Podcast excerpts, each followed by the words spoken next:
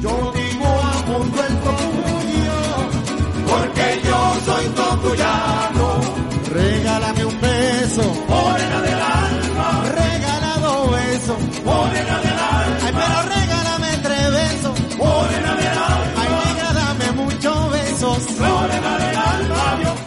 Escuchamos Golpe Tocuyano, canción original del compositor caroreño Celestino Tino Carrasco, interpretada por la agrupación Carota Ñema y Tajá en una versión en vivo en la que participan como invitados Rafael El Pollo Brito y el cuatrista Cheo Hurtado. Escogimos esta melodía del folclore larense para arrancar nuestro programa de hoy, porque con ella queremos celebrar a una de las instituciones más importantes del estado Lara, la Universidad Centro Occidental Lisandro Alvarado UCLA, que el próximo 22 de septiembre arriba a su 58 aniversario. Así es, la UCLA abrió sus puertas en el año 1962 y fue fundada por decreto del entonces presidente de la República, Rómulo Betancourt, primero como Centro Experimental de Estudios Superiores, sede, y luego formalmente con el nombre con el que se conoce hasta ahora, el cual le fue dado en 1967. Tras casi seis décadas de funcionamiento, la UCLA cuenta con siete decanatos y ofrece 25 carreras, entre las cuales se cuentan medicina, ingeniería agronómica, veterinaria y urbanismo, todas pensadas para contribuir con el desarrollo de la región larense y todo el centro occidente del país. Desde Universate enviamos felicitaciones a la comunidad de la UCLA y hacemos votos para que pueda sortear la crisis que enfrenta actualmente y siga siendo, como dice su lema, luz y verdad.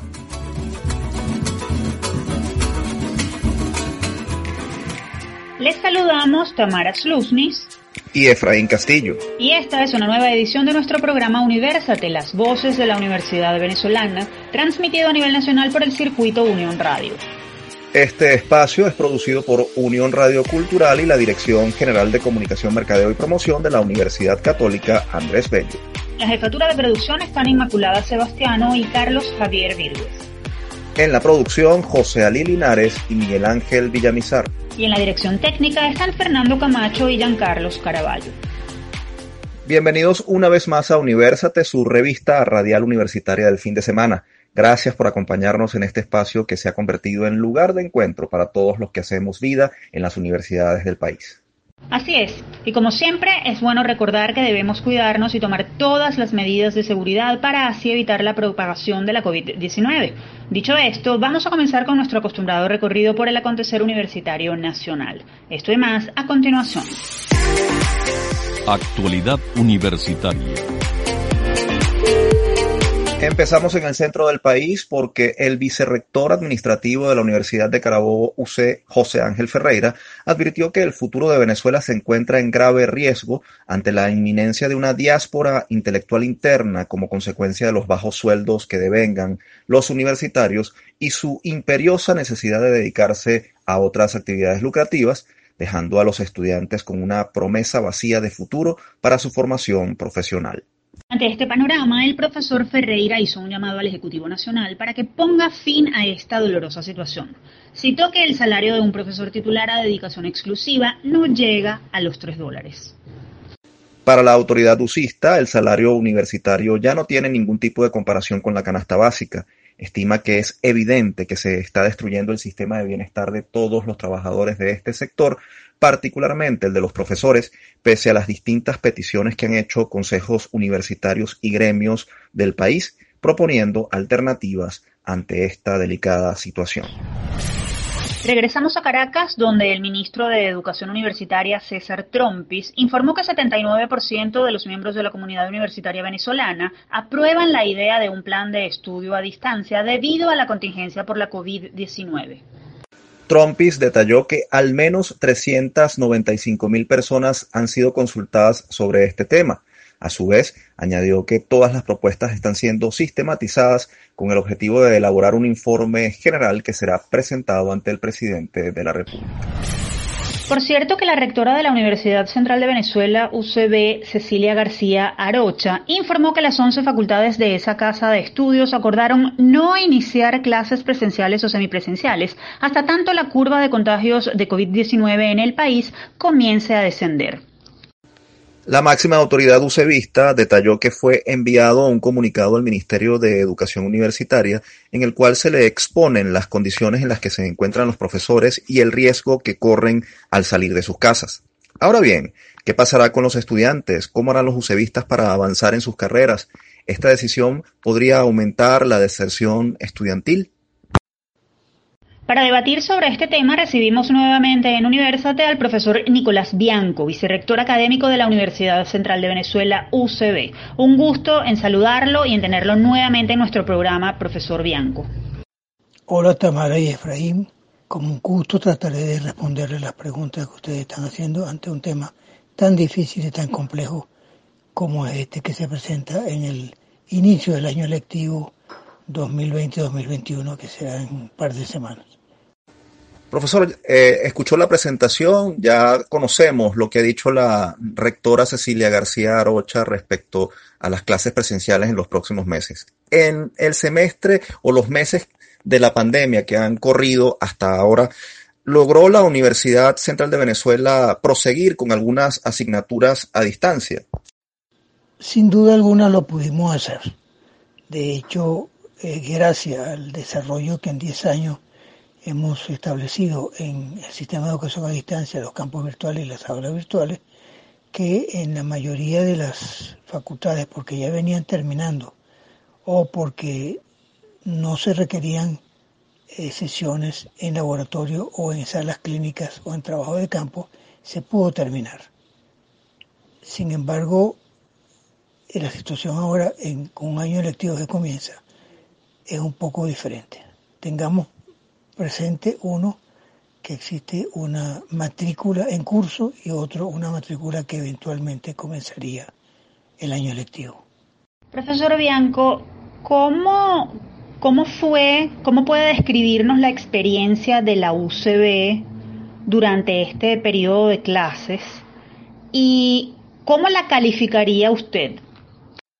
Bueno, para haber sido una situación de de tal emergencia que por supuesto se ha agravado tremendamente como es la pandemia por el COVID-19, yo diría que el, formato fue exitoso en ese sentido, en que pudimos uh, copar en buena parte a través de nuestro sistema de educación a distancia, eh, facultades, escuelas, uh, coordinaciones de educación a distancia de las facultades y luego el, el CEDUCB, el sistema de educación a distancia. A la vez, SATPRO, la del Sistema de Actualización del Profesorado, hizo los cursos eh, en contingencia para entrenar más aún el uso de la virtualidad en nuestros profesores. Sin embargo, no dejamos de, estar muy preocupados porque a medida que fue pasando el semestre, la gravedad de una situación que está controlada por el gobierno no nos deja saber con precisión si esa es la realidad o estamos como nosotros creemos y seguimos a gente nuestra como Julio Castro y otros infectólogos mucho más severos. Entonces ahora nos encontramos con una pandemia que todavía se encuentra en ascenso en primera oleada. Partiendo de esto, profesor, ¿por qué cree usted que no es posible entonces avanzar con actividades eh, presenciales eh, en las próximas semanas?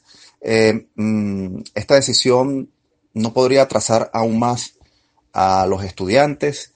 Eh, ¿Qué nos puede decir sobre el panorama que se presenta eh, para las próximas semanas desde el punto de vista académico? Al no haber clases presenciales, ¿se mantendrá el esquema de la educación a distancia o se paralizará también el, tema de la educación a distancia? No, lo que hemos hecho hasta ahora en, estos, en estas semanas de agosto es hacer eh, reuniones de trabajo tanto con los 11 decanos como con el nivel de posgrado, no, hay que olvidar del nivel de posgrado. Y hay una eh, impresión de, dificultad enorme, porque no hay que olvidar que nosotros tenemos, por, por una parte, una matrícula en curso que está en los alrededores de, de 35.000 a 42.000 estudiantes Número dos, que habría alguna cohorte nueva de la matrícula 21, 2021. Eh, y tercero, hay una población flotante en la universidad que pasa de los 100.000 personas y que está relacionada en buena parte con el hospital universitario, las consultas, etcétera. Entonces nosotros tampoco podemos garantizar que la persona se cuide, guarde la distancia, use mascarillas, etcétera, etcétera.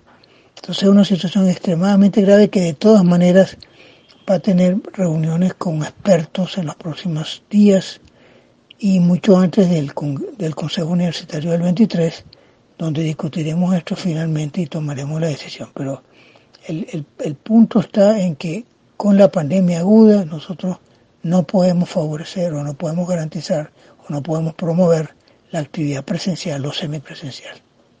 Profesor Bianco, ¿cree usted que esta situación pueda aumentar la deserción estudiantil? Eso por un lado. Y por el otro, ¿qué pasará con aquellos usevistas que estaban por terminar sus carreras? Uno, no debemos olvidar las condiciones preexistentes a la pandemia. En otras palabras, nosotros venimos y estamos sufriendo de un país saqueado, un país destruido, un país en ruinas, un país donde inclusive se, no, no, no, le importa al, al Ejecutivo los salarios, las condiciones de vida, etcétera. De manera que eso tiene mucho que ver en este momento que, que por supuesto se ha agravado con situaciones como la, la, pandemia por, por COVID-19. Eso por una parte. Entonces sí es posible, claro que es posible que, que pueda haber un aumento de la deserción o del abandono o que no se presente el estudiante por dificultades de todo tipo. Lo mismo con los profesores. Nosotros tenemos, estamos, estamos, hemos denunciado la, la, la estafa salarial desde, el 2017 y, simplemente no se nos hace caso.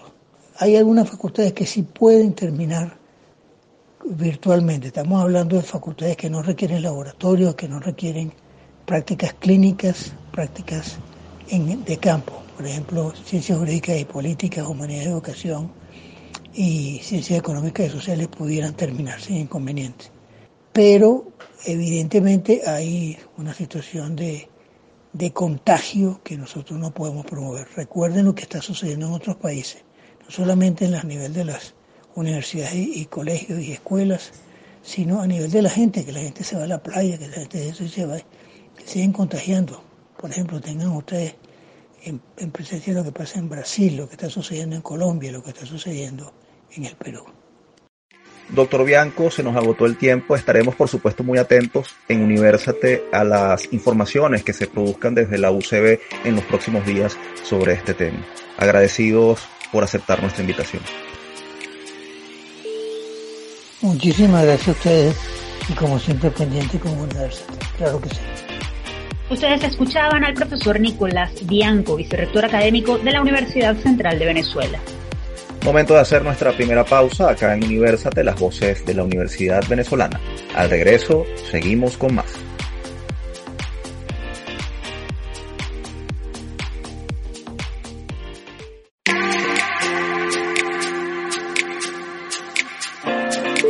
Continuamos con Universate, las voces de la Universidad Venezolana. Mi compañero Efraín Castillo tiene algunos problemas técnicos que le impiden participar en este segmento, así que trataremos de retomar el contacto con él más adelante. Recuerden que estamos transmitiendo desde nuestras casas. Aprovecho entonces para comentarles que pueden seguirnos a través de las redes sociales. En Twitter e Instagram somos arroba Universate Radio. Y en esta parte del programa discutiremos sobre un tema que afecta a cientos de jóvenes venezolanos la asignación de cupos universitarios en las instituciones públicas. Si quieren saber más, quédense a escuchar nuestra próxima sección. Desde el campus. Tal como lo mencionamos la semana pasada, el Observatorio de Derechos Humanos de la Universidad de los Andes, ULA, aseguró que la reciente asignación del 100% de los cupos universitarios por parte de la Oficina de Planificación del Sector Universitario, OPSU, es un acto de discriminación hacia quienes aspiran a ingresar a través de las pruebas internas. La organización señaló además que el mecanismo viola lo establecido en la Constitución y en la Ley de Universidades. Asimismo, indicó que la OPSU asignó muchos de los cupos en carreras y universidades que no fueron elegidas como opciones por los bachilleres que se inscribieron en el Sistema Nacional de Ingreso SNI. El ente ulandino insistió en que esta decisión viola la autonomía universitaria, la libertad académica y la educación de calidad. Ahora bien, ¿Qué hacer desde la academia para controlar esta situación? ¿Están las universidades de manos atadas con respecto a este tema? ¿Cómo asignar cupos de ingresos si las universidades no han podido avanzar en sus semestres? Para conversar sobre este importante asunto nos acompaña desde el Estado Mérida la profesora Maida Hochevar. Ella es abogada, magíster en filosofía, doctora en Derecho y directora del Observatorio de Derechos Humanos de la Universidad de los Andes. Bienvenida, profesora. Muchas gracias por la invitación al equipo de Universate eh, estamos eh, eh, desde Mérida, desde el Observatorio de Derechos Humanos, atentos a sus preguntas y a la orden. Profesora, ¿qué implica esta decisión de la OPSU de asignar todos los cupos? ¿Con qué base legal se actuó? ¿Las universidades recibieron alguna notificación respecto a esta medida o al menos les fue consultada previamente? Sí, efectivamente se trata de una eh, violación más a la autonomía universitaria, a la libertad académica y a las normas que eh, constituyen pues y que protegen la esencia de lo que es una universidad. Esta es esta, esta política de asignación del 100% de los cupos. Hay que señalar que, que no es algo de, de, hoy, no es algo de este año. Realmente ya desde el año eh, 2008 ya se había eh, establecido que eh, OPSU eh, imponía el 30% de los cupos.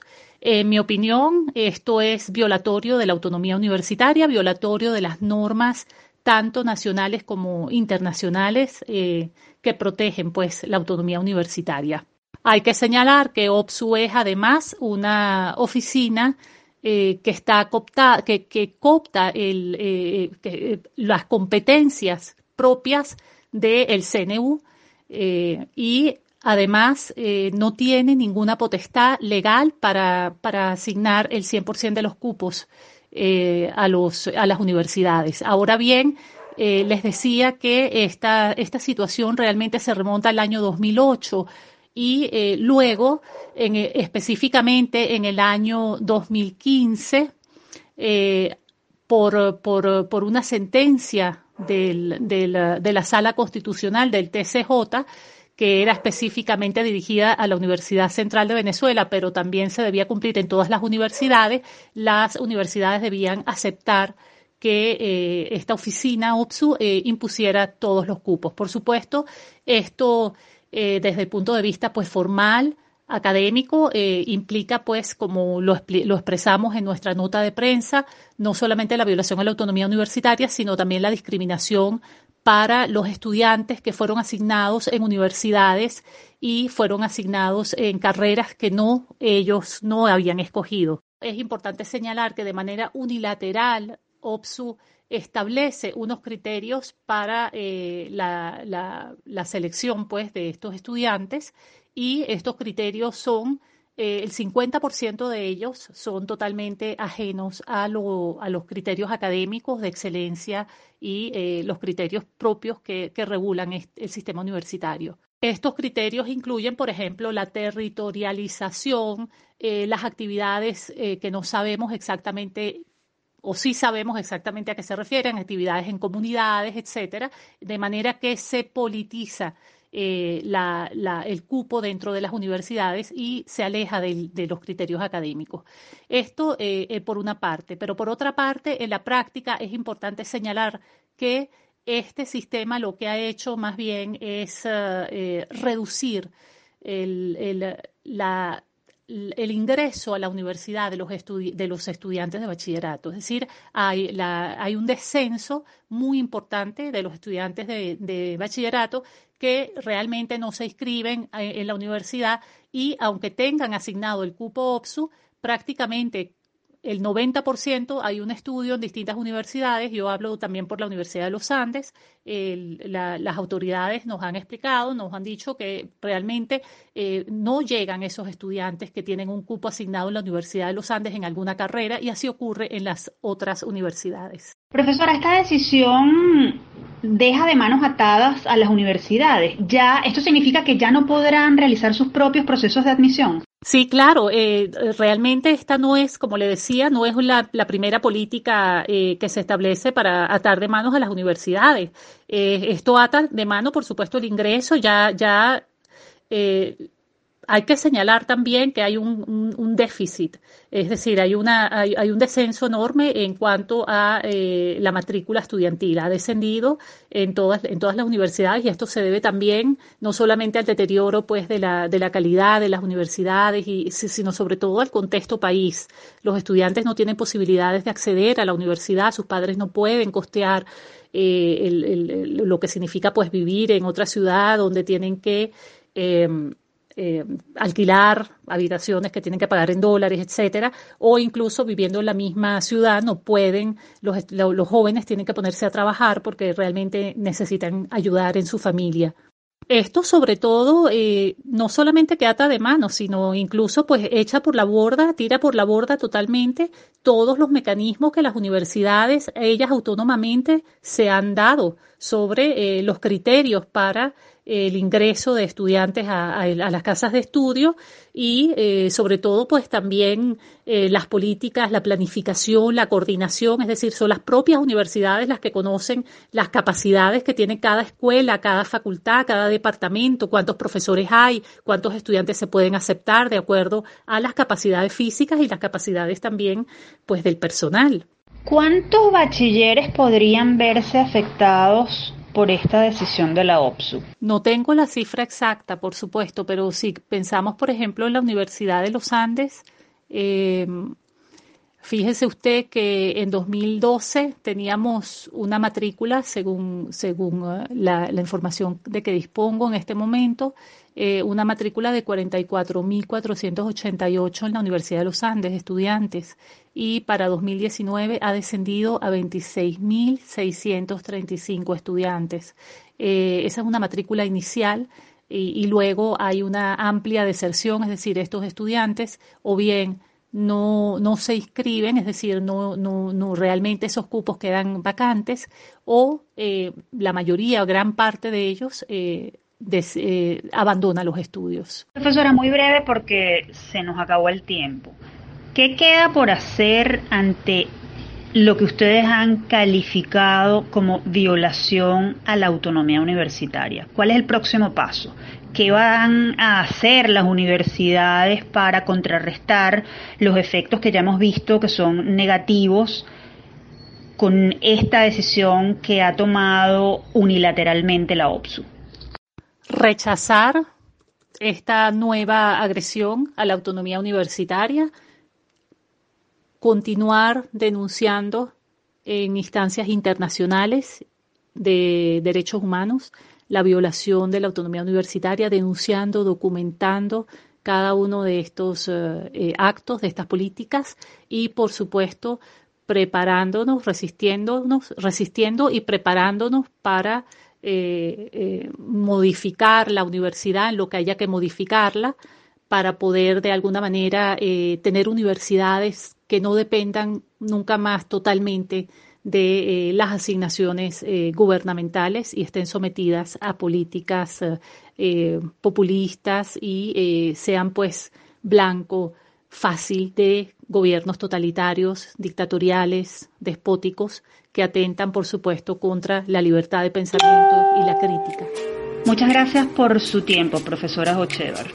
Muchas gracias, muy amables por la invitación y muchas gracias por visibilizar esta situación desde Universal.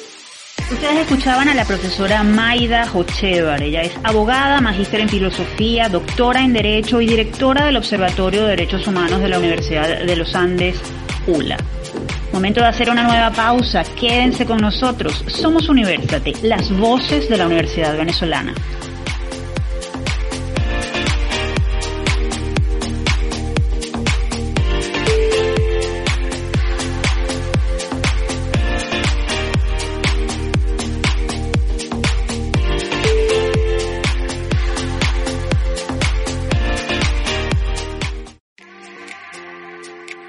Continuamos con más de Universate. Recuerden que estamos al aire a través del circuito de Unión Radio 90.3 FM en Caracas. También pueden seguir nuestra transmisión por medio del portal web de la casa www.unionradio.net. Dicho esto, es hora de conocer cómo la academia sigue muy de cerca el ejercicio del periodismo en Venezuela. Esto y más a continuación. El que busca, encuentra. Entre el 7 y el 11 de septiembre, la Universidad Arturo Michelena de Valencia llevó a cabo las decimosegundas Jornadas Internacionales de Comunicación Social, tituladas Encrucijadas de la Comunicación 2020, que esta vez se hicieron de manera virtual y en homenaje al destacado um, investigador venezolano Marcelino Bisbal. El evento fue coauspiciado por la ONG Media Análisis, el Colegio Nacional de Periodistas y la Escuela de Comunicación Social de la Universidad Central de Venezuela. Durante una semana, distintos expertos e investigadores de la comunicación se reunieron para debatir sobre fake news, medios y educación, ciberperiodismo, tecnologías en comunicación publicitaria, formación del comunicador social en Venezuela, comunicación sin fronteras, radiografía del periodismo de opinión, visiones del periodismo latinoamericano, entre otros temas. Además, el evento contó con la participación de destacados investigadores como Marcelino Bisbal, León Hernández y Andrés Cañizales. Sin duda, un espacio para analizar desde distintos aspectos el ejercicio del periodismo y más en estos tiempos. Es por ello que hoy recibimos en Universate al profesor Luis Hernández, director de la Escuela de Comunicación Social de la Universidad Arturo Michelena y organizador de las jornadas. Bienvenido, profesor. Eh, gracias chicos por la oportunidad de hacer referencia a este evento que nos llenó de tanta satisfacción y en la que participaron unas 300 estudiantes no solamente de, Venezuela sino de otros países de la América Latina, un espacio con el que seguramente contribuimos a la reflexión y al debate sobre lo que es el, oficio periodístico y, la, expresión, digamos, de la comunicación social en las diferentes aristas, ¿no?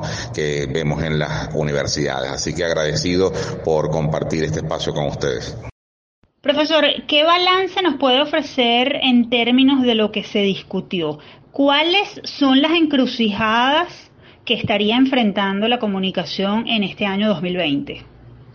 Creo que uno de los grandes aprendizajes es que, como lo señalamos en una de las mesas, que las escuelas de comunicación social están cargadas de semiótica eh, sin, sin interpretación, sin el significado, y nuestras escuelas están llamadas para poder, por lo menos, eh, explicar eh, como ciencia, como parte de las ciencias sociales, dinámicas como las que está padeciendo hoy día en el mundo, una pandemia. Desde las ciencias sociales debemos contribuir como periodistas a una explicación un poco más centrada, ¿no? Sobre lo que ocurre y eso, eso lo vamos a, precisar con mayor reflexión teórica. Estábamos conversando que mucha técnica, ¿no? Desde nuestras escuelas, lo que yo criticaba, que un periodista como formateado, pero a la hora de, pensar como que nos hemos quedado atrás porque la reflexión teórica la necesitamos rescatar. Yo pienso que dentro de estas encrucijadas, estos, este cruce de caminos es un, un reto para las universidades venezolanas y latinoamericanas comenzar a profundizar también con, con, con nuevas, nuevas epistemologías de la comunicación para comprender los fenómenos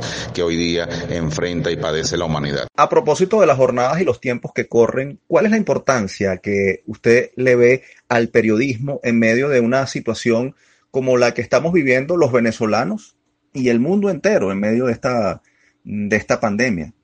El periodismo cobra más vigencia que nunca, a pesar de que en estos tiempos digitales estos prosumidores y el consumidor pues se ha convertido también en, emisor de información y muchas veces en información inexacta.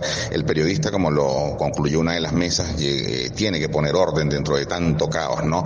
Y seleccionar para las audiencias la noticia, las informaciones que más contribuyan, no solamente para la actualización en su acontecer diario, sino también para interpretarles ciertos eh, procesos y dinamismos que ocurren y que se suscitan hoy, hoy día en la, en la humanidad. En este sentido, yo creo que a pesar de, de las dificultades también propias del periodismo venezolano, hoy día cobra más vigencia esta, esta, esta labor, esta, esta, esta profesión, en el sentido de que no solamente, repito, por la responsabilidad social del periodista a la hora de, de, informar sin, sin sesgos como es el, deber ser, sino que un periodismo que además eh, lucha constantemente por la vigencia del, sistema democrático, que es el, mejor sistema para poder ejercer el periodismo, porque garantiza una serie de libertades, ¿no? Se puede fiscalizar la gestión eh, pública y quizás por eso ha habido tanto encontronazo en países como Venezuela eh, y entre otros la América Latina, porque al convertirnos en fiscalizadores de la opinión pública y defensores del sistema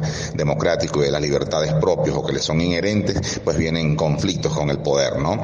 Así que en este sentido, como les dije, yo creo que el, periodismo, a pesar de los cambios de formato, los soportes digitales que son de muchísimo provecho para la, la profesión, el periodismo sigue manteniendo retos clásicos, ¿no? Los retos clásicos de, de, afianzarse en el equilibrio informativo, de afianzarse en la búsqueda de, de las diferentes caras de la verdad, eh, interpretar cuando sea necesario, opinar cuando sea necesario, tratar de que la población fomente eh, el pensamiento reflexivo y el pensamiento crítico y por sobre todas las cosas, y siempre lo voy a manifestar, el periodista está en la obligación en países como Venezuela y la América Latina de defender el sistema democrático porque es el mejor sistema para ejercer este oficio. Uno de los temas que ustedes discutieron fue el de las fake news. En ese sentido, ¿qué papel juega el periodista en un momento en el que las noticias falsas están a la orden del día? El periodista tiene una gran responsabilidad que comenzar también a reforzar el papel, eh, eh, su papel educativo y comenzar a educar a las audiencias sobre lo que debe consumir. Las audiencias lamentablemente pues a veces eh, consumen información de medios poco confiables y creo que el, periodista, como lo dije hace rato, debe comenzar también a contribuir a poner orden dentro de un mundo, dentro de un mundo extremadamente caótico en donde abunda muchísima información y como tú lo señalas, pues parte de esa información no es exacta. Así que creo que el periodista tiene la responsabilidad también desde aprovechar sus espacios, sus cuentas personales o sus cuentas profesionales para comenzar a educar también, como dije, a la población sobre lo que debe consumir y dónde lo debe buscar. Yo pienso que cuando orientando correctamente a la población vamos a, ir erradicando de a poco el consumo de estas noticias que tanto daño hacen a la, sociedad, a la sociedad y al, y al propio eh, periodismo, porque vemos que una gran cantidad de personas que se, se, convierten ahora en emisores de información y, mucha de esta información es inexacta. Y vemos también eh, laboratorios complejos desde, eh, desde partidos políticos, muy, común en cuando hay campañas electorales, que estos laboratorios se activan y comienzan a, a, trabajar con noticias falsas, con fake news para perjudicar a determinados sectores. Y creo que también aquí el periodista y los medios de comunicación deben, deben tener como que la, la digamos, la, la, la de, saber cuándo algo está falseado, cuando algo fue fabricado en un laboratorio y cuando no. Y cuando tengamos esa certeza, pues sencillamente no hacernos eco de ese tipo de informaciones. Finalmente, profesor, eh, ¿estarán disponibles para consulta del público las intervenciones de los expertos que participaron en las decimosegundas jornadas de comunicación social de la Universidad Arturo Mechelena?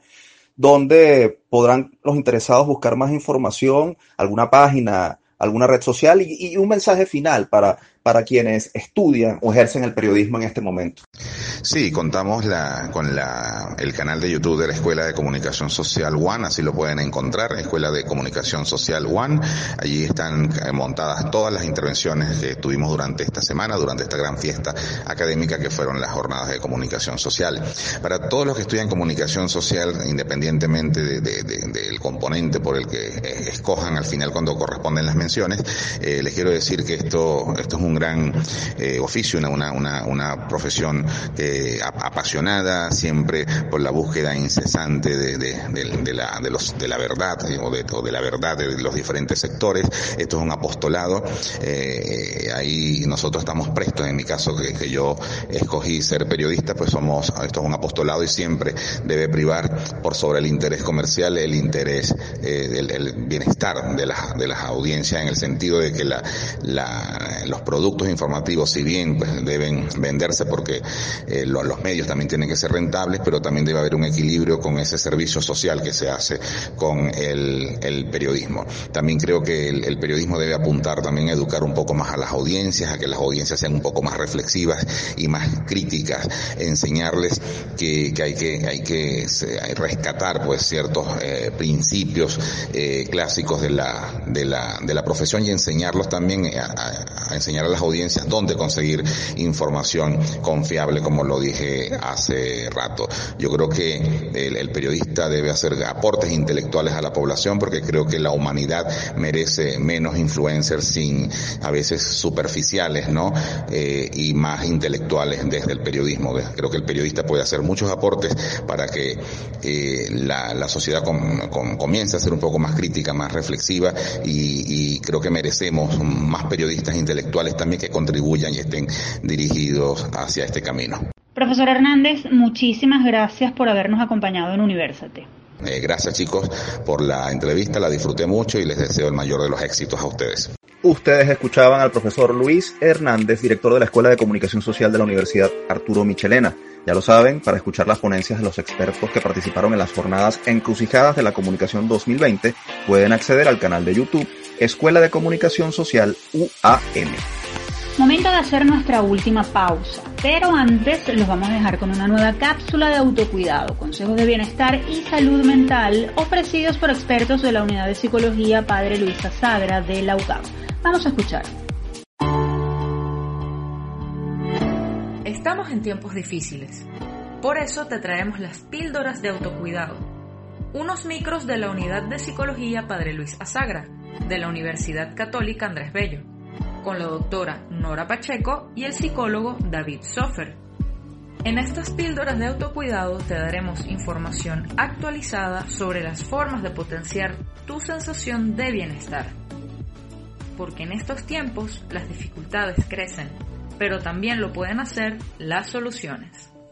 En esta edición de Píldoras de Autocuidado queremos compartir que reconocer el miedo a la enfermedad constituye una emoción normal. No debemos ignorarlo ni alarmarnos en exceso. Y sobre todo se sugiere evitar aislarnos del resto, pues comunicar estas preocupaciones a alguien cercano brinda la oportunidad de lidiar mejor con esta situación. Expresar nuestro malestar facilita la liberación de emociones negativas y nos permite entender las dificultades de distintas maneras, pues tendremos otros puntos de vista que ayudan a comprender mejor lo que sucede a nuestro alrededor y en nosotros mismos. Adicionalmente, se ha encontrado que la ansiedad e incertidumbre son de las emociones y sensaciones más frecuentes en la mayoría de las personas. En ese sentido, practicar la atención plena, esto es, realizar un esfuerzo consciente por enfocarnos en cada actividad que realicemos con todos nuestros sentidos, permitirá desactivar pensamientos futuros sobre eventos que no han pasado y su consecuente emoción negativa. Mantente atento a nuestras próximas píldoras de autocuidado. Y si necesitas ayuda o alguna orientación, estamos a tu orden en la unidad de psicología Padre Luis Azagra de la UCAP. Nos puedes contactar a través de upla.clinica.gmail.com. Te esperamos en una próxima píldora. Seguimos con más de Universate, las voces de la Universidad Venezolana. Les recordamos que todos nuestros episodios están disponibles en iBooks, iTunes y Spotify. Allí nos encuentran como Producción Universate. Y en esta última parte del programa queremos estrenar una sección que busca acercarnos a personajes reconocidos del mundo universitario o del ámbito público a través de un elemento muy especial, la música. ¿Quieres saber de qué se trata? Entonces quédense con nosotros.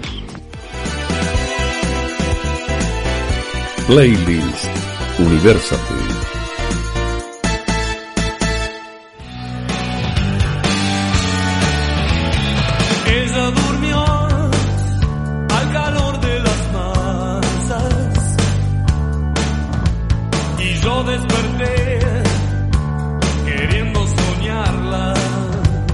Escuchamos de fondo de música ligera clásico del rock en español del año 1990, interpretado por el legendario grupo argentino Soda Stereo y compuesto por los argentinos Gustavo Cerati y Zeta Bosio. Pusimos a sonar esta canción porque el pasado 4 de septiembre se cumplieron 6 años de la muerte de Cerati, quien sufrió un accidente cerebrovascular luego de realizar un concierto en la Universidad Simón Bolívar de Caracas. Para quienes no lo sepan, Cerati, antes de volverse uno de los grandes íconos del rock hispano, se graduó de publicista en la Facultad de Comunicación Social de la Universidad del Salvador en Buenos Aires por allá por el año 1982. En ese tiempo fundó una agrupación con Zeta Bocio. Lo demás es historia. A propósito de esto, hoy nuestra compañera Tamara Slusnis nos hará un paseo por algunas de las canciones de este emblemático músico argentino que no se dedicó a la publicidad pero dejó un legado invaluable en la música latina, además de miles de fanáticos, incluyendo a la propia Tamara. ¿No es así, Tamara? Eso es así absolutamente, Freddy. Quienes me conocen saben que soy fanática de rabiar de Gustavo Cerati, soy sodera y ceratiana al 100% sí le doy oportunidad a otra música, otros cantantes, géneros, ritmos, pero con Cerati algo me pasa que estoy hipnotizada desde hace mucho, mucho tiempo. Mm, para esta sección tuve que escoger cinco temas y eso me resultó realmente difícil porque me gusta todo lo que él hizo a lo largo de su fructífera carrera. Pero bueno, lo intenté y este es el resultado.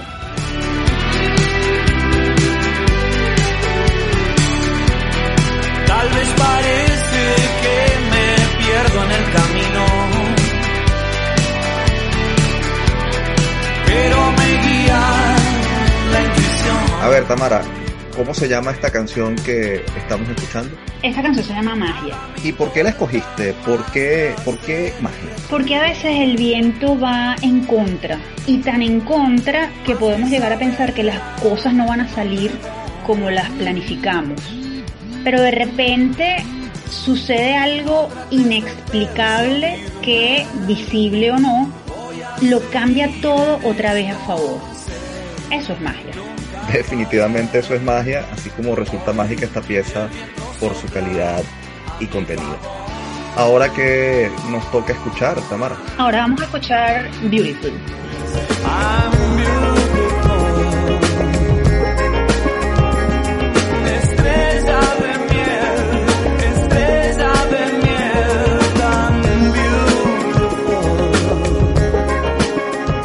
De esta letra, Tamara, mereces lo que sueñas. Todos merecemos lo que soñamos.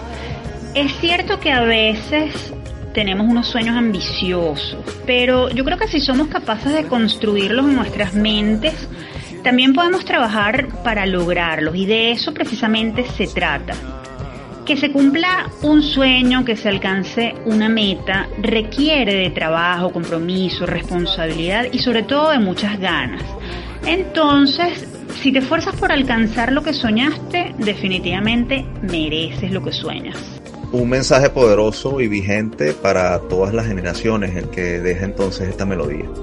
¿Qué vamos a oír ahora? ¿Qué sigue? Es el turno de Te llevo para que me lleves.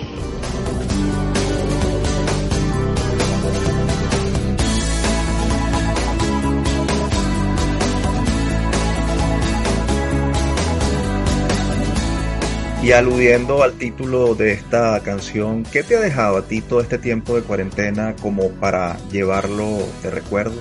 El recuerdo que me voy a llevar de esta cuarentena es un aprendizaje muy importante. Y es que lo verdaderamente constante es el cambio y ante esa situación las opciones son adaptarse o perecer en el camino. Yo creo que la primera es la mejor y mientras pueda es la que siempre voy a elegir.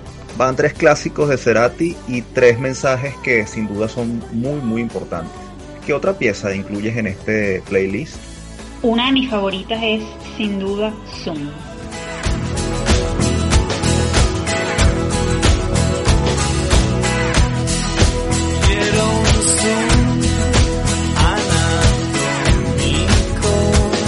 Y después de este acercamiento musical con Zoom, ¿cuál será el cierre? Espero que con broche de oro. Ahí va el cierre, Efraín. Veo las cosas como son.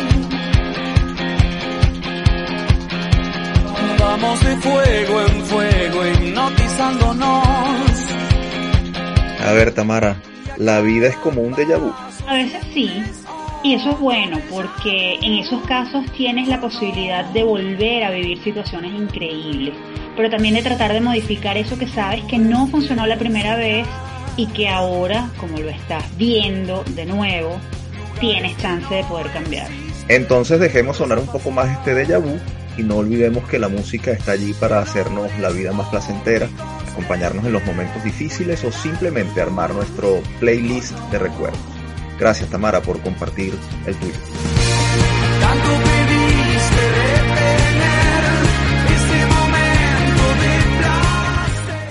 Este viaje musical llegó el momento de despedirnos por el día de hoy, no sin antes compartir con ustedes nuestra acostumbrada frase. A los estudiantes lamento que les haya tocado vivir los tiempos más oscuros de toda la historia de esta universidad sin lugar a dudas, ustedes desarrollarán una capacidad de responder adecuadamente a las adversidades presentes y futuras, es decir, formarán parte de una generación resiliente que a la larga, estoy seguro, los hará más fuertes. Esta reflexión pertenece al profesor Enrique Blanchard, rector de la Universidad Simón Bolívar, USD, quien en días pasados se dirigió a toda su comunidad para reconocer la labor prestada durante el periodo académico de contingencia por la pandemia de la COVID-19.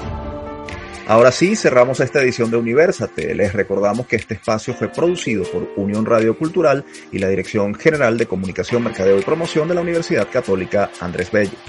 En la jefatura de producción estuvieron Inmaculada Sebastiano y Carlos Javier Virgües. En la producción, José Ali Linares y Miguel Ángel Villamizar. En la dirección técnica, Fernando Camacho y Giancarlos Caraballo. Y en la conducción, quien les habla, Tamara Sluznis. Y Efraín Castillo. Hasta la próxima.